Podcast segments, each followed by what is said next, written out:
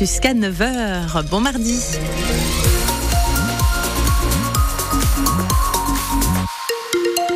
Le point météo pour commencer, bah écoutez, c'est du gris hein, pour aujourd'hui. Demain, on aura de belles éclaircies avec des températures comprises aujourd'hui entre 12 et 15 degrés. Les infos avec vous, Julien. On commence par faire un point sur la mobilisation des agriculteurs dans le Poitou. Journée décisive puisque certains promettent le siège de Paris cet après-midi. 15 000 policiers et gendarmes seront mobilisés. On va d'abord rejoindre Justine Clot en direct de l'autoroute A10 au sud de Poitiers. Autoroute bloquée depuis quasi une semaine, tout comme la nationale 10. Une quinzaine d'agriculteurs ont passé la nuit sur place. Vous êtes avec eux, Justine. J'imagine que c'est le réveil. Euh, oui, bon, pas mal d'agriculteurs dorment encore hein, pour le moment. Moi, je, je suis avec euh, François Turpot de la coordination rurale 86. On est dans son camion, hein, c'est là qu'il a passé la nuit. Ça fait quatre jours qu'il dort euh, sur le campement avec euh, les autres agriculteurs. bonjour François Turpot. Bonjour. Euh, on, on l'entendait, on le disait, plusieurs jeunes agriculteurs sont montés à Paris hier pour rejoindre la mobilisation et bloquer la capitale. Pourquoi pas vous? Pourquoi vous êtes resté ici? Alors euh, moi, je suis pas monté à la capitale parce que euh, je pense que le point qu'on est actuellement est important. Les points de blocage qui sont présents et doivent rester pour ma part. Donc on maintient les points de blocage. Par contre, je, soutiens pleinement les collègues qui sont montés à Paris. Là, je suis tous les collègues euh, de la coordination rurale qui sont en train de monter en convoi à Paris à partir de Limoges dès ce matin. Donc il y a plus de 200 tracteurs qui sont à Limoges, qui étaient à Limoges cette nuit et qui partent ce matin. Donc je les soutiens pleinement. Et mais le point de blocage pour moi est important et il faut continuer. Et là, il reste qui ici euh, qui, qui est là?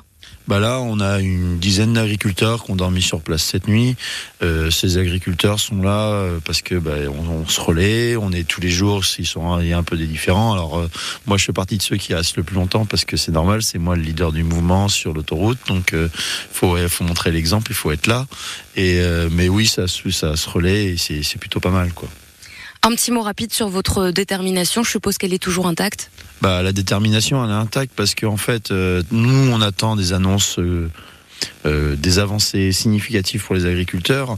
On a besoin de revenus, on a besoin de vivre de notre métier et il faut des avances sérieuses parce que tant qu'on n'aura pas d'avances sérieuses, bah on restera mobilisé et voilà. C'est l'objectif, c'est quand même que qu'on puisse vivre de, notre métier et qu'on ne soit pas toujours à demander des aides et qu'on puisse vendre correctement nos produits. Merci beaucoup François Turpot. Et merci à vous, Justine Clos, en direct de l'autoroute A10 au sud de Poitiers. Les agriculteurs qui poursuivent aussi leur mobilisation en Deux-Sèvres.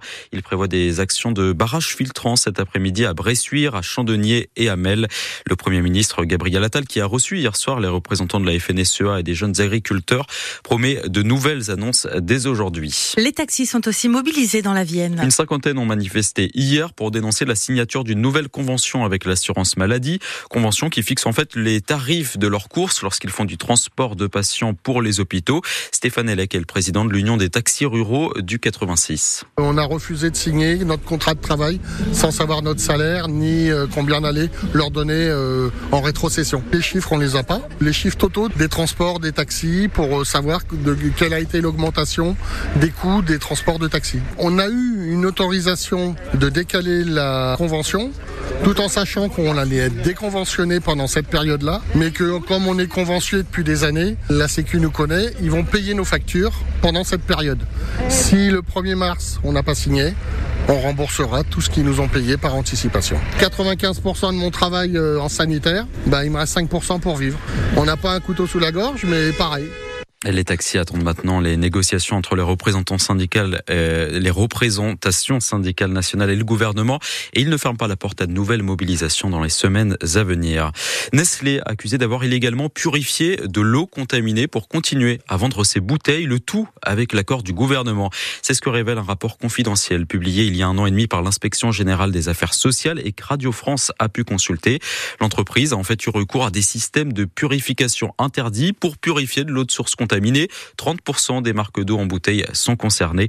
Nestlé assure avoir retiré les traitements interdits et fermé ses forages les plus sensibles. Lui rouler à 130 km heure dans les rues de Niort, un homme de 45 ans bien connu de la justice doit prochainement être convoqué devant le tribunal de Niort. Samedi soir, les policiers l'ont repéré à bord d'une voiture volée. Il a pris la fuite et a fini par être interpellé à Villiers-en-Plaine. Son permis n'était plus valable. L'homme qui a été interpellé chez lui dimanche avec 2500 paquets de cigarettes est toujours interrogé. Les douaniers avaient également saisi 50 kilos de tabac à rouler dans son appartement de Poitiers. Le suspect a reconnu les faits. Il s'expose à une grosse amende. Nouvelle étape dans le feuilleton judiciaire qui déchire le clan de Delon. L'acteur de 88 ans a été placé sous sauvegarde de justice en raison de son état de santé. En fait, un mandataire judiciaire a été euh, désigné, Yannick Falt. Dans son ordonnance, la juge des tutelles du tribunal de Montargis pointe le désaccord entre les enfants d'Alain Delon sur sa prise en charge. Il est donc nécessaire pour la magistrate qu'un mandataire neutre et impartial soit désigné pour l'assister. En clair, éviter qu'un médecin soit trop proche de l'un des enfants de l'acteur, ses deux fils, Anthony et Alain Fabien d'un côté, sa fille Anouchka de l'autre, enfants qui se déchirent sur les mesures à prendre pour accompagner leur père. Concrètement, le mandataire judiciaire, une femme, assiste donc désormais Alain Delon pour son suivi médical, notamment le choix des praticiens qui le suivent. Décision qui date de jeudi dernier, prise en urgence après la demande de mise sous protection de l'acteur par ses avocats il y a trois semaines, suivie d'une expertise médicale en attendant qu'une audience soit fixée devant le juge des tutelles, un statut de sauvegarde de justice qui peut durer un an, renouvelable une fois, statut moins contraignant qu'un placement sous curatelle, voire sous tutelle. Yannick Falt pour France Bleu. Et puis on croise les doigts pour nos basketteurs, puisqu'en Pro le PB 86 va tenter de décrocher une cinquième victoire consécutive ce soir. Le PB 86 qui reçoit ce soir ex-Maurienne à 20h. Ça se passe salle Saint-Éloi.